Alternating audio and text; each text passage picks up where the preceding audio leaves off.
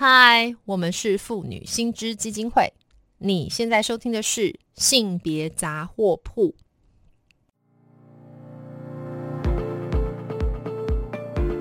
从新闻看性别，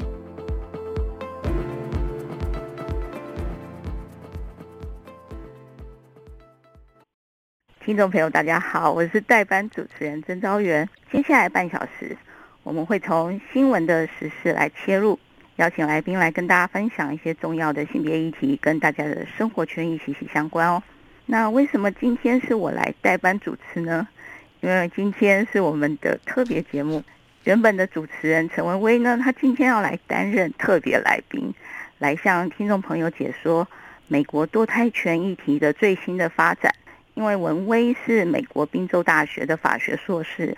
他过去曾经研究美国堕胎权的相关判决，所以我们今天要给文威这位专家多一些的时间来跟听众朋友说明啊。那呃，熟悉这个节目的听众应该也知道，文威是我们妇女薪资基金会的常务董事哦。那就请文威跟听众朋友打声招呼喽。Hello，焦源，Hello，听众朋友，大家好。我今天好开心哦，我不用喊那个前面的介绍，其实我会背。那我们回到今天的正题喽。那这个文威这位专家来跟我们谈一谈这个美国的这个堕胎权这个判决到底是怎么回事哦。那有些听众可能有注意到，前一阵子有不少的媒体报道，这个美国联邦最高法院在六月二十四日的时候做出了一项有关女性堕胎权的判决。那这项判决做出之后呢，许多的美国女性走上街头抗议哦。那美国的总统拜登还说这是国家悲伤的一天哦。那批评这个判决让美国倒退一百五十年，倒退回去十九世纪禁止堕胎的这个州的法律哦。那美国媒体还很悲观的预估，可能会有二十个州立即或是短期内就要立立法来禁止这个堕胎的行为哦。那我。我们想说，台湾民众可能不是很能了解这个美国的法律制度，我们就请文威专家来跟听众朋友分析，到底这个判决到底在讲些什么？那为什么会这样的倒退？好，谢谢那个专家不敢，但是就是文威今天就终于有机会在那边大讲特讲哈。那我觉得刚刚招元提到一个很重要，拜登说这是国家悲伤一天，我觉得不是，是全球妇女要共同来悲伤的这一天。那这一天是什么呢？就是刚刚招元有提到六月二十四号哈，美国的最高法院判决，这个判决叫做 Dobbs 哈。Dub vs Jackson，那就是这个 Dubs 案呢，它其实就是由这个美国联邦最高法院，哈，以六比三的判决，通过一个判决书推翻长久以来美国对于这个女性身体自主的这个堕胎权利的保障。那这什么意思？就是说，因为美国是一个嗯，透过就是这个联邦宪法的这个个案，也可以去这个判决，也可以去呃建构一些宪法上权利的一个这样子的呃制度嘛。那所以在一九七三年就有一个很知名的判决，叫做罗素韦德案。那这一次这个 Dobbs 案，其实它推翻的就是这个罗素韦德。好，那罗素韦德是什么呢？所以我们就要。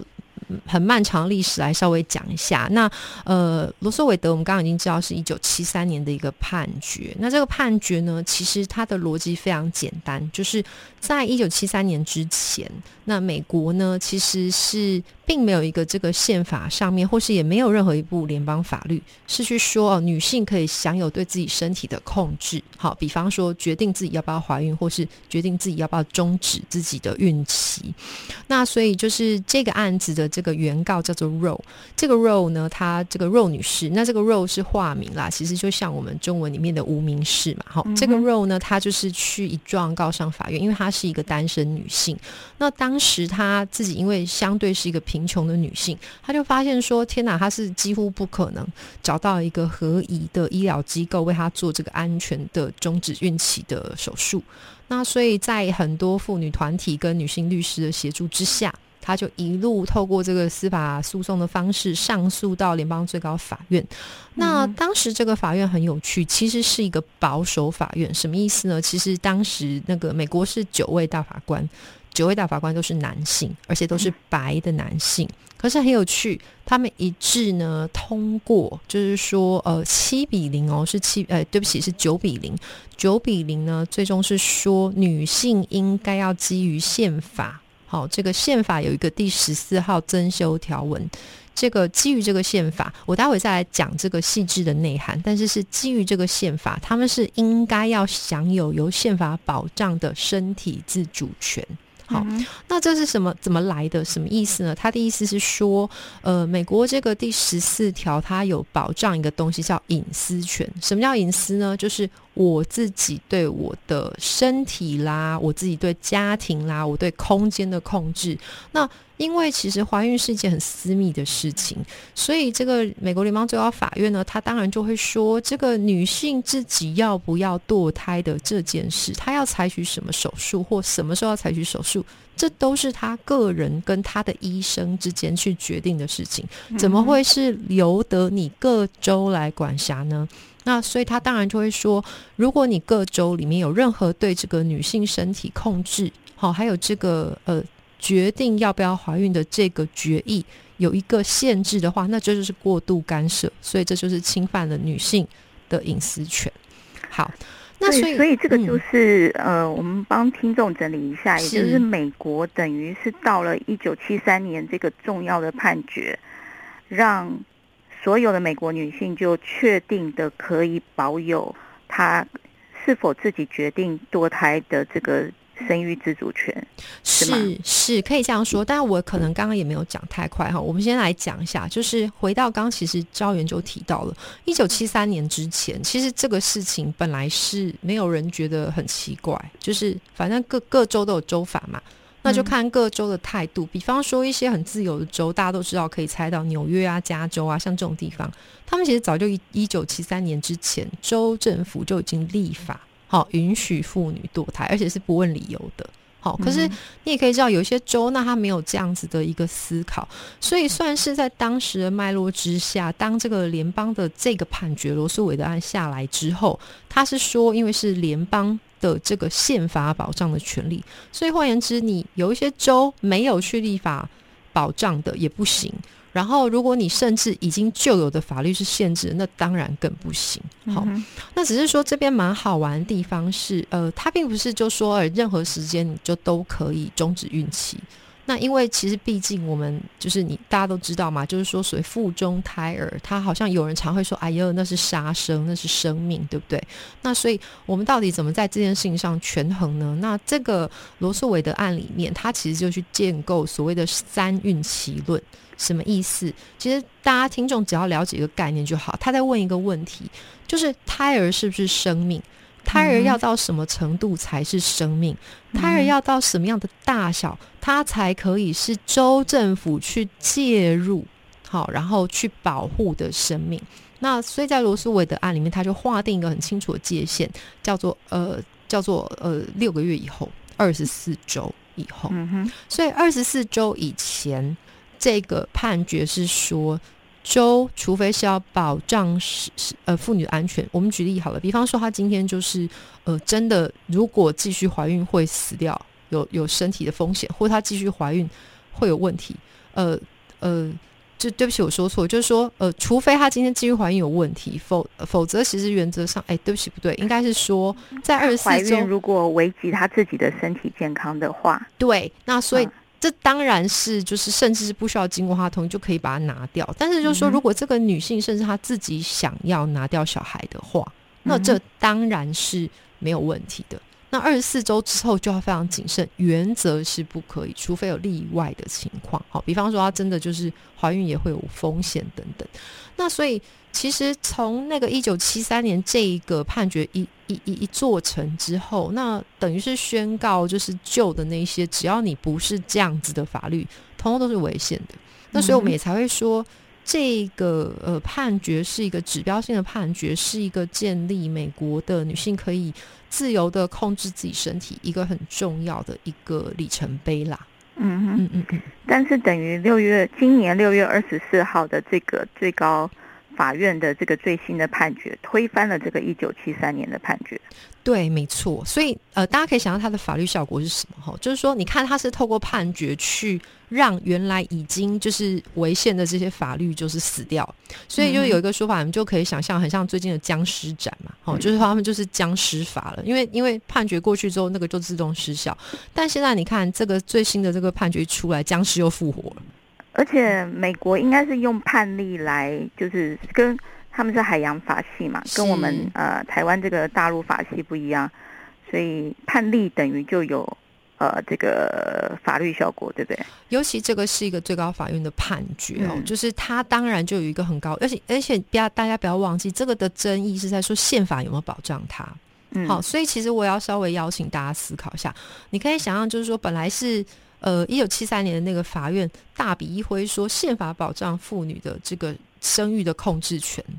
好，我很讨厌用堕胎权，因为这听起来实在是太好笑了。对，其实台湾现在的用语是人工流产，那只是对，只是为了在为了方便报道啊，媒体报道还是常常用到堕胎。对对，但是我我我其实比较喜欢把它定义成什么？它是说，呃，女性享有宪法上保保护的这个。决定自己要不要怀孕的权利，因为当我们说堕胎权或甚至人工流产的时候，它好像都在有一种就是指责性。其实，呃，生与不生这件事情，其实是终止怀孕，是女性在决定我要不要继续怀孕。是是，那只是所以我们这个措辞很有趣，因为因为我要这样特别提醒是说，你看哦，那个怀孕这个堕胎这个词也好，人工流产也好，那那那英文的脉络里面，他们就把它。简化成叫做 pro life 跟 pro choice 嘛？你看听起来好像是说 life 很沉很重嘛啊！我是支持保护生命，废话谁不保护生命？那好像听起来选择就是说啊，你很自私，但其实不是的嘛，对不对？就是说今天我想这个我们后面细部可能再来谈哈。那我先拉回来，就是对不起，我牢骚很多，就是说。就说，所以你看得出来，这个、这个、这个、这个判决很可怕。我们这个今年六月四号这个判决一做下去，就是他是宣告说，哎，自此女性不享有宪法上保护的这个身体自主控制权。哎，也就是说，这个判决下去，第一，我刚刚说僵尸法案复活很可怕，他们就跳出来开始掐女性的肚子，掐女性，然后征收女性的子宫。而且第二个是说。他等于是宣告说，没有女性，你的身体不是你的，你的身体是国家的，是州的，是别人的，是男性的，总之就不是你的。所以更可怕的事情是，他是说，反正就是对不起，就是呃，那各州就自己决定。对我们最近常听到这个话，就是各州自己决定。但是我接下来要讲个很可怕的事情，这一次这个案子会一路上诉到美国联邦最高法院，是因为密西西比州。好，他这个法真的是立的极端的可怕，而且还不止他这么可怕。他是，他是，就是几乎是，还有我我忘记哪个州，可能我要再查一下。就是有的州夸张到是说，不管任何事由，总之你今天就是堕胎就是成罪，他也不管你今天是被强暴的，或是你今天是呃呃。就是因为家内性侵或乱伦，对对对，像这样子都不准。反正他就是说，哦，我要保障保障生命权。那这个当然对我来说，这个，所以我才会说，一开始我就说，这个不是只是拜登说，这个是美国的问题，这是全球的问题。对，而且呃，其实从一九七三年这个判决之后，其实美国好像就是常常两派在吵嘛。刚刚文威你讲到的，呃，我们在妇女团体在讲。强调女性的选择权，她的生育自主权，pro choice。嗯，然后宗教团体去强调那个 pro life。嗯，啊，强调胚胎也是一个生命。对。但是他们后来激烈到还会去呃呃炸那个呃炸那些呃堕胎诊所，然后炸死医生，炸死那些堕胎的妇女。然后好像这些堕胎妇女的生命不是生命死的。对对，我完全同意赵云就是说啊，我也大概补充一下哦，就是好，其实接下来我要说，那蛮蛮有趣的，就是我想听众如果你也很关心这题，你一定很震惊，就说哈，美国怎么忽然倒退？就像赵云一开始就问到哈，忽然倒退一百一百五十年吗？这是怎么回事？不，它不是突然倒退的，就像刚刚赵元提到的，其实。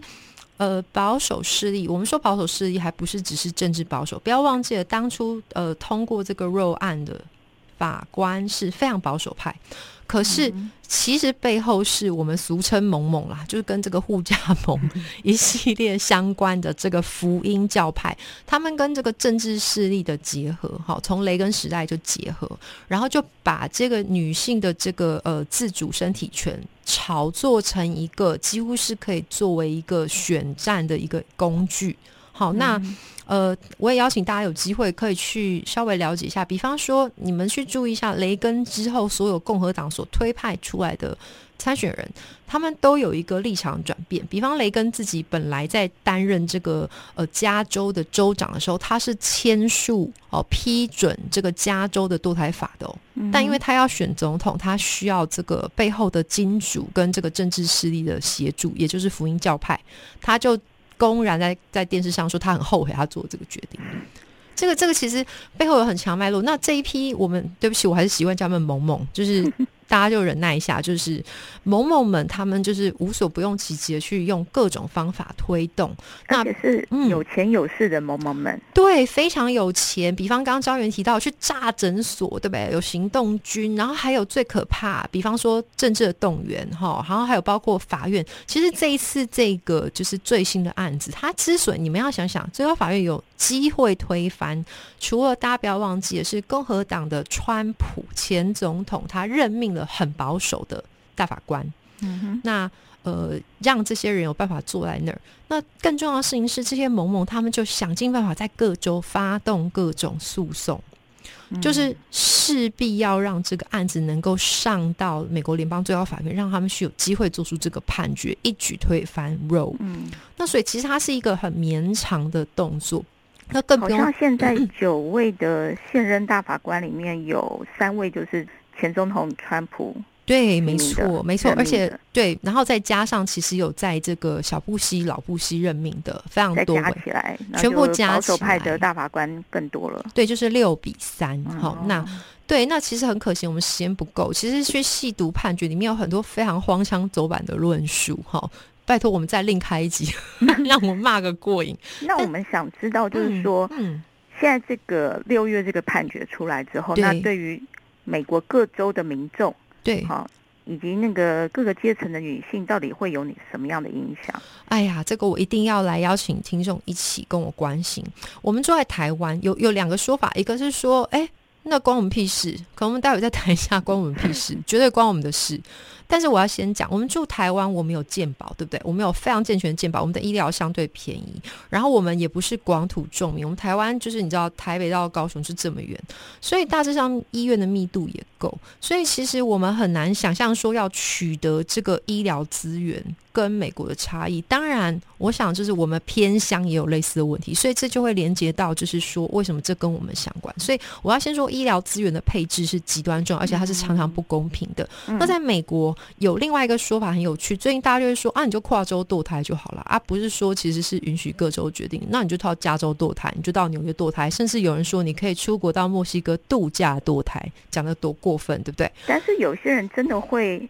穷到没有那个交通费吧？当然，而且我要再讲这个，这个跟我们妇女薪资倡议的议题环环相扣。来，首先，你如果是弱势妇女，或是我们说女性多半很多时候处境是弱势，她在职场上本来就不同工不同酬，同工不同酬。嗯。第二，他们美国又没有足够的这个 maternity leave，就是所谓的产假、然后育婴假等等的支持，然后她的假期也不够，她没有医疗保险，然后甚至她自己本身是有色人种。那这些都是加加强强化了很多女性。我们说这个有色人种啊，或是弱势女性，她们其实要享有这个，那那那那她可能就是在打零工。然后如果为了要去堕胎，从纽约开车，哎，从纽约开车到不是纽约，她从她从路易西安那、密西西比，或我不要讲跨州好了，我我来讲一个非常可怕的事情。德州在这一次的判决之前，他们已经无所不用其极，用很多奥布，比方说就是规范这个诊所的那个 size 规模大小，里面人员要多少，透过这样子的管制，关掉德州多数的这个诊所。德州一直到本案推翻之前，已经只剩两家诊所是合法。允许来帮女性做这个人工流产的手术的。所以你现在加州呃德州这么大，那那如果像刚刚赵元提到，她是打零工女性，她没有钱，她甚至不会开车，哦，她甚至没有钱，那手术是要费用的，她不像我们台湾是有有全民健保，开什么玩笑？这简直是。天方夜谭。那所以你你们知道吗？最近在那个你你们有如果有机会去看这个美国的这个新闻报道哈，如果那个上上威示呃上街示威的民众，你会看到一个符码非常惊人，他们常会拿这个衣架好作为一个那个象征，那就是说这个衣架又回来了，什么意思？你们知道吗？一九七三年罗斯韦德案通过之前，美国有非常多的女性因为找不到那个终止。呃，合法的终止怀孕的手术，对他们怎么做？他们就拿衣架伸进去自己的子宫，把小孩勾出来，然后死了非常多的女性，因为就是会可能大出血，然后对，还有更扯，有我我看过各式各样的，用衣架，用什么纽扣，用针，用什么之类，然后把自己从楼梯上跌下来，因为这样子就是非法的，或是。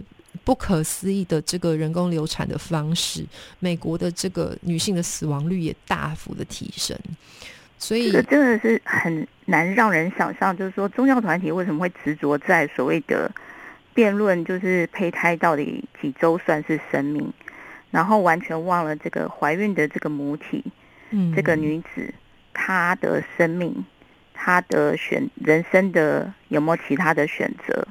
他可不可以不要在这个时间生小孩？这样，对对，我完全他觉得他养不起的话，对我完全同意招元说的。那所以其实我觉得，我我我大概要稍微拉回来，就是几个点，我很多想分享。首先就是这件事情关台湾屁事，哎。呃，我们刚刚提到了，你呃，张云讲没错，宗教团体怎么会这么的激进，就只在意腹中的胎儿？我觉得这件事情，台湾的听众可能要稍微有一点隐忧哈，就是说，我们其实，我想招元自己也倡议的那个历程比我还更更更更更久。招元一定非常知道，我们台湾在这个呃一九，我们是哪一年啊？我忘记了，就是台湾这边，我呃，美国是一九七三年开始呃这个重要的判决嘛，然后。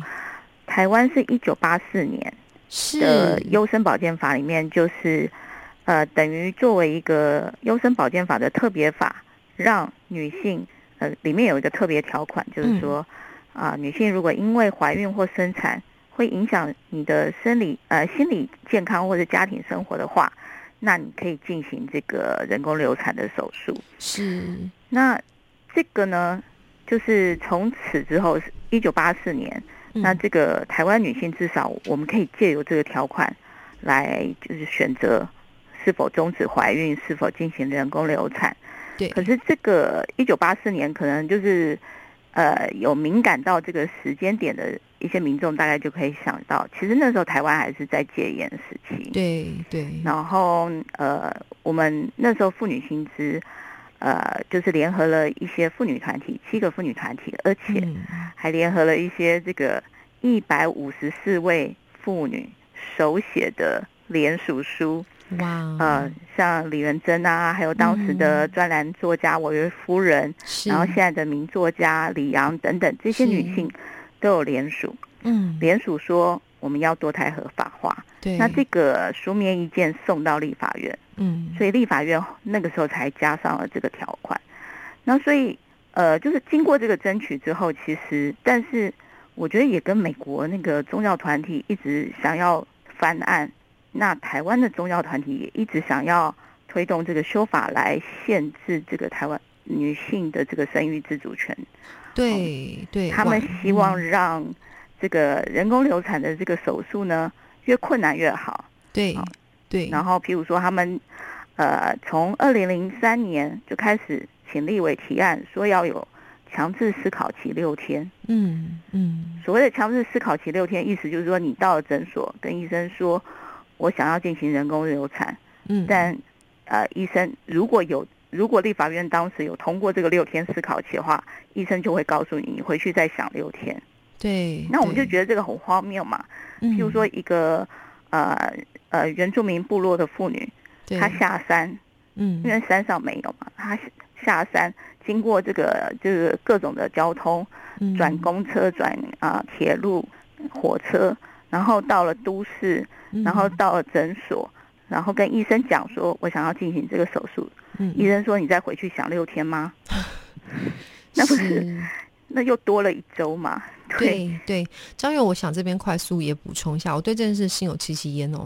大家都没有回到一个很根源的问题：一个女性她腹中怀孕，大家可以想象，要去终止一个孕期是多么痛苦的事情。那谁想去挨这一刀？那我已经要挨这一刀了，你为什么还要再增加我这个六天的这个所谓的思考期？我还要思考什么？我还要增加多少痛苦？我还要在女人。呃，走进诊所之前没有在做对都没有思考，就是你你可以看到背后一个形貌嘛，就是这些女性都一定是放浪，对不对？一定是对不起讲很难听，就是你该死，你为什么是个 whore，对不对？你为什么会让自己怀孕？哇，这个这个这个说法实在太太多了哈。那但但我大白话，我们今天真的时间好有限，对，那个可能台湾这个部分，我们真的是。会需要大家一起来努力，可以想象，就是宗教团体应该还会有很看到美国的这样的一个发展啊，他们可能说不定觉得很受到鼓舞。那我们也很担心，他们接下来会不会呃，可能又呃来找立委。来提一些奇怪的案子，对，想要来限制女性的这个生育自主权。是啊，招元，我们我现在又要那个借用，就是日常是那个主持人的身份，下次就拜托你来谈那个 萌萌如何在那个公投案里面做了什么，然后推案的这些历程。这个这个，所以结论就是。这个美国的保守团体，他们是有备而来，然后这样子的一些限制是会相互学习的。我想，这是我最后要提醒听众朋友很重要，一起来关注的议题。支持女性生育自主权的朋友们，我觉得我们大家自己也要思考，我们要做好什么准备，这样子。所以呢，好吧，我们今天先到这边，先聊到这边啦呃，如果听众朋友对于我们今天谈的这个议题有兴趣的话，可以来。妇女薪资基金会的脸书粉专按赞追踪，那或是发了我们的 IG 网站，或是小额的捐款来支持我们继续的争取权益啊。那今天谢谢文威这个特别来宾来跟我们听众分享哦。